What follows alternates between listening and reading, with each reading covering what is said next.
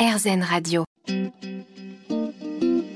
Namasté, le yoga avec Natacha Saint-Pierre. De retour dans Namasté, toujours avec Pauline Testard, évidemment, qui nous raconte des histoires et on adore ça. La prochaine posture que tu as choisi de peut-être démystifier pour nous est une posture que tout le monde adore, surtout dans les cours un peu intenses, quand le professeur dit entrer dans la posture de balasana. Je pense que c'est le premier mot sanskrit que tout le monde apprend parce qu'il est synonyme de plaisir.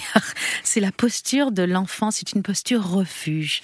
Je pense aussi que c'est la, posture que tout le monde connaît, le nom sanskrit en tout cas. Euh, balasana est une très belle posture qui nous apprend le lâcher prise et le retour à soi. C'est vraiment ça. Pour ceux qui connaissent pas, nous avons les fesses sur les talons, le front sur le sol, le dos arrondi, les bras relâchés. C'est une très belle posture que j'aime beaucoup, moi aussi. Euh, j'ai cherché longtemps pour trouver Balasana, à quoi correspondait cette posture, ce retour à soi. Euh, j'ai trouvé une très belle légende. Euh, autour de Vishnu. Donc il faut savoir que Vishnu, c'est la divinité qui préserve le monde. On a Brahma le créateur, Vishnu qui préserve, et ensuite nous avons Shiva qui détruit. Euh, dès que l'univers est menacé, euh, le dharma de Vishnu, c'est de préserver l'univers. Et donc on se retrouve à un moment. Euh, Alors il y a pour que tout le monde comprenne bien, le dharma, c'est la mission. La mission. Si les gens ne, savent pas de quoi on parle, et tu nous parles de ces trois dieux qui, font partie de, de, la trinité en fait des plus importants. Et quand tu dis que Shiva détruit, il détruit, mais pour, mieux reconstruire. Voilà, reconstruire sur des bases saines. Exactement. C'est celui qui détruit pour reconstruire sur des bases on en parlera euh, euh, dans cette émission d'ailleurs aujourd'hui. Alors, euh, revenons à Vishnu, cette incarnation, et qui a comme dharma, comme but alors de protéger. Donc il y a très longtemps, c'est comme ça dans toutes les légendes, il y a très très longtemps, le déluge s'abattait sur le monde puisque c'était la fin d'un cycle. Il n'y avait plus rien sur Terre, seulement de la tempête, euh, des éclairs, du vent, des déluges, etc. Et il restait seulement un sage qui s'appelle Markandeya. Markandeya, c'est euh, le sage, euh, on a souvent ce, genre de, sage dans la littérature hindoue. c'est un sage qui aurait pu vraiment exister et qui a une, une vie un peu mythique. Mhm. Euh, donc ce sage qui a écrit le livre des dieux se retrouve tout seul sur la terre à marcher, marcher, marcher. Il n'y a plus rien autour de lui, il commence à désespérer. Et puis euh, sur les flots, il voit soudain une feuille avec un enfant qui est euh, posé dessus. et il faut savoir que c'est un des avatars de Vishnu. Euh, cet enfant inhale et inhale Markandeya, le sage, à l'intérieur de lui. Et là, au miracle, Markandeya se rend compte que l'univers est là. Le soleil, les petites fleurs, les petites vaches, euh, tout l'univers est à l'intérieur du corps de l'enfant. Et euh, quand Markandeya se rend compte de ça, l'enfant euh, exhale et euh, Markandeya euh, revient au monde et l'univers se reconstruit. Donc il y a vraiment cette sensation de l'univers est à l'intérieur de nous. C'est le retour à soi malgré la tempête et tout recommence. Tout est cyclique. Il n'y a pas de fin, il n'y a pas de début, il n'y a pas de fin. C'est vraiment tout est cycle. Alors à l'intérieur de nous, il y a cette toute puissance. il y a une histoire que moi j'avais entendue. Peut-être elle est vraiment légende, peut-être que je vous invente une légende sans le savoir, mais je, crois que euh, il y a aussi ce, cette histoire autour du fait que l'enfant ne connaît pas sa divinité et euh, il est parfaitement ancré dans sa propre divinité puisqu'il n'a pas conscience d'avoir une mission, d'avoir un futur, d'avoir un passé. Et en oubliant sa propre divinité, il devient léger. Et on pourrait dire, on doit se rappeler de sa nature divine, mais l'oublier pour rester ancré dans le présent, dans le monde, être euh, dans le monde, pas du monde. Et c'est ce que j'avais lu. Et ça nous ramène finalement à, cet enfant qui exhale sa divinité pour être dans le moment présent. C'est très intéressant et euh, oui, j'aime beaucoup ce dont tu parles et euh, je suis d'accord avec ça aussi. c'est une très belle histoire. Alors, posture de l'enfant, une des préférées de tout le monde s'il en est une. La prochaine posture dont on va parler euh, rapidement, parce qu'on va devoir aller à la pause, c'est, alors j'ai du mal à le dire. Kilyasana. Vala Kilyasana. Même quand on enseigne le yoga, il y a des postures, ça ne veut pas sortir de notre bouche. Alors il y a plein d'histoires autour de celle-là. En français, tu m'as dit, c'est les esprits célestes. Les esprits célestes et euh, celle que j'ai prise, c'est l'esprit céleste avec le bras étiré, puisque à chaque fois, nous avons euh, le nom de la posture et on peut rajouter un bras, une jambe étirée, etc. Parce que les postures, on a plein de variations.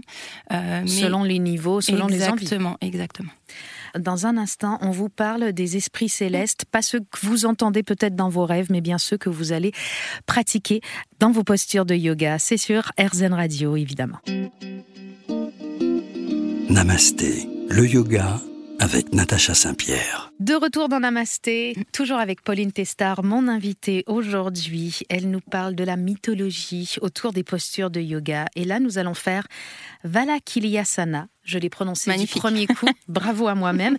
Les esprits célestes. Et là, tu as plusieurs légendes autour de tout ça. Exactement. Déjà, je voulais juste vous euh, brosser la posture. C'est une posture qu'on fait tous. Imaginez une fente haute. Euh, le corps est tiré vers l'arrière, les bras vers l'arrière. Tout à fait. Voilà, c'est une posture que tout le monde fait en cours de vinyasa, donc c'est pas une posture avancée, euh, on ne sait pas trop ce que c'est.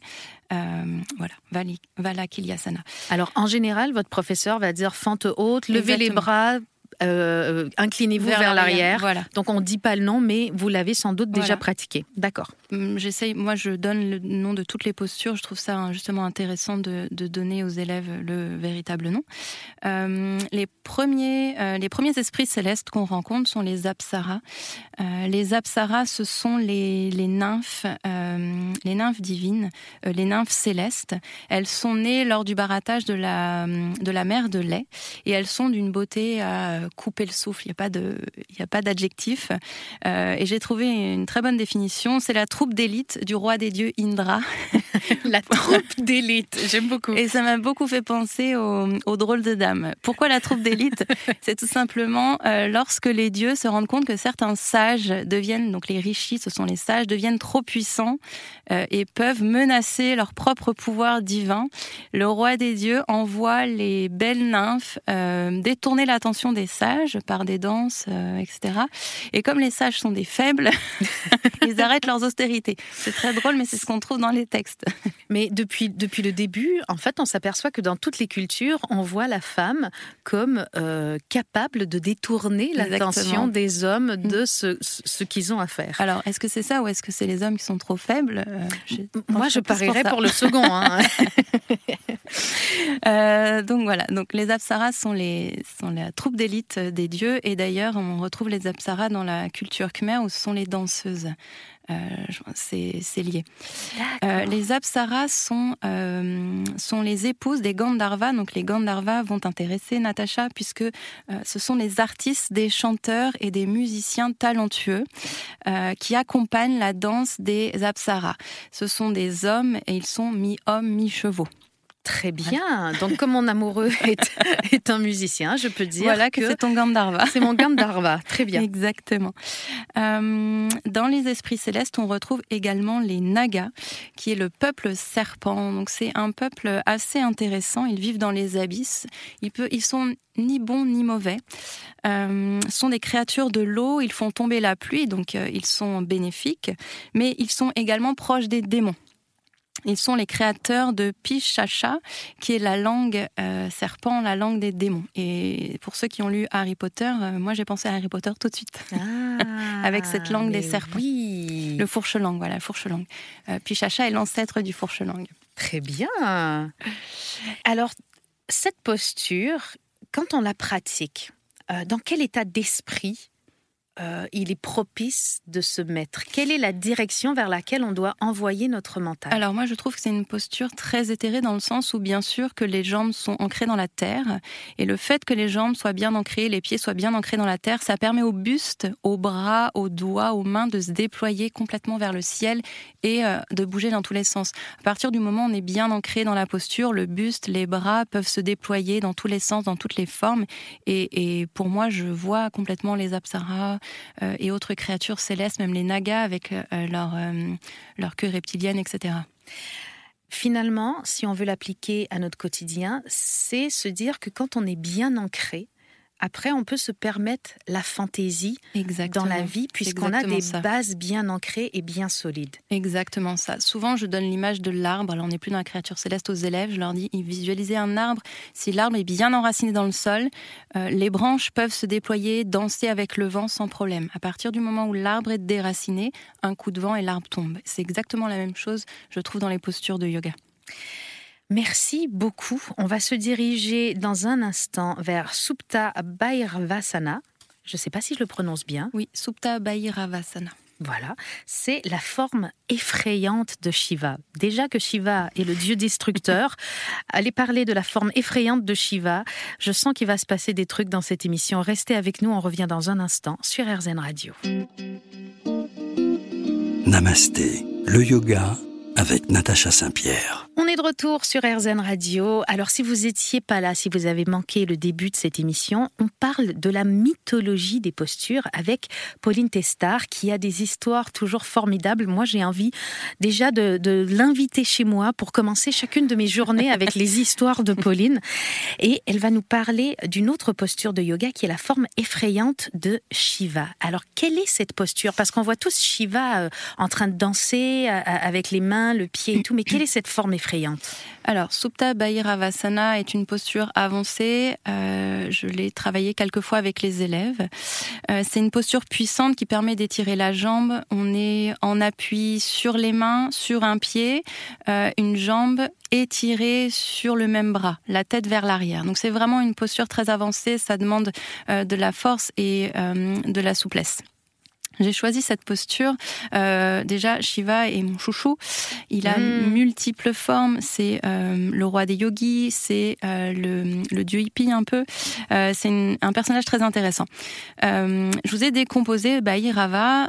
il faut savoir que Ba, c'est la création, Ra, c'est la subsistance et Va, c'est la destruction.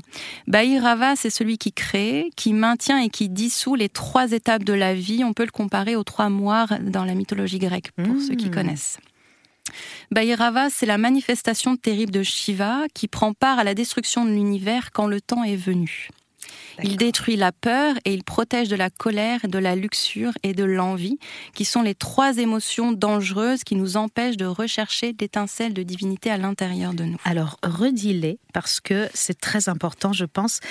On, se demande souvent de quoi, euh, de quel trait de caractère on doit se préserver, et je pense que tu as extrêmement raison.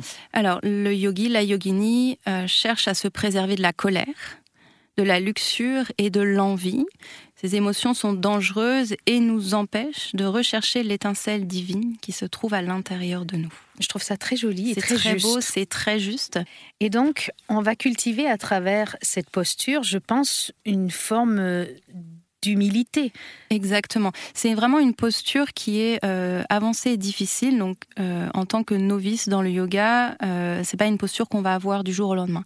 Et justement, ce chemin pour effacer ces émotions dont on a parlé, la colère, la luxure et l'envie, euh, c'est un chemin également qui n'est pas facile. Et cette posture nous rappelle cela, de prendre son temps, de persévérer également pour arriver au but. Alors, c'est une posture qu'on retrouve dans la troisième série dans le yoga Ashtanga. Il faut savoir que dans le yoga Ashtanga, on a trois séries et il faut réussir vraiment toutes les postures de ces séries pour pouvoir arriver jusqu'à euh, la série d'après. Dans le yoga Yangar, cette posture s'appelle Kala.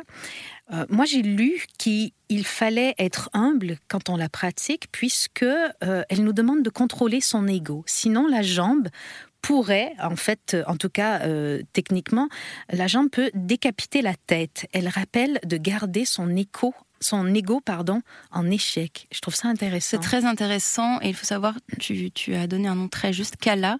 Kala, c'est le temps. Et le temps, il faut savoir qu'il se rapporte euh, également à Shiva. Hmm. Voilà. Tout est lié. Tout est lié. Les, les, les, divinités, ce sont pas seulement euh, des personnages, euh, on va dire, d'une légende. Euh, ils représentent aussi des énergies. Ils représentent pas des émotions, mais ils représentent des énergies, des concepts. C'est beaucoup plus fouillé que ce qu'on pense. Juste un dieu avec un trident, par exemple.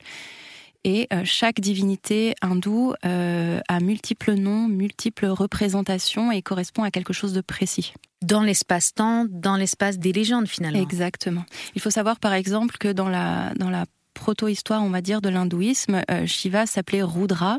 Et Rudra, c'était euh, le vent euh, sec qui détruit les récoltes, qui, qui est aride. D'où le côté destructeur de Shiva. Exactement, exactement.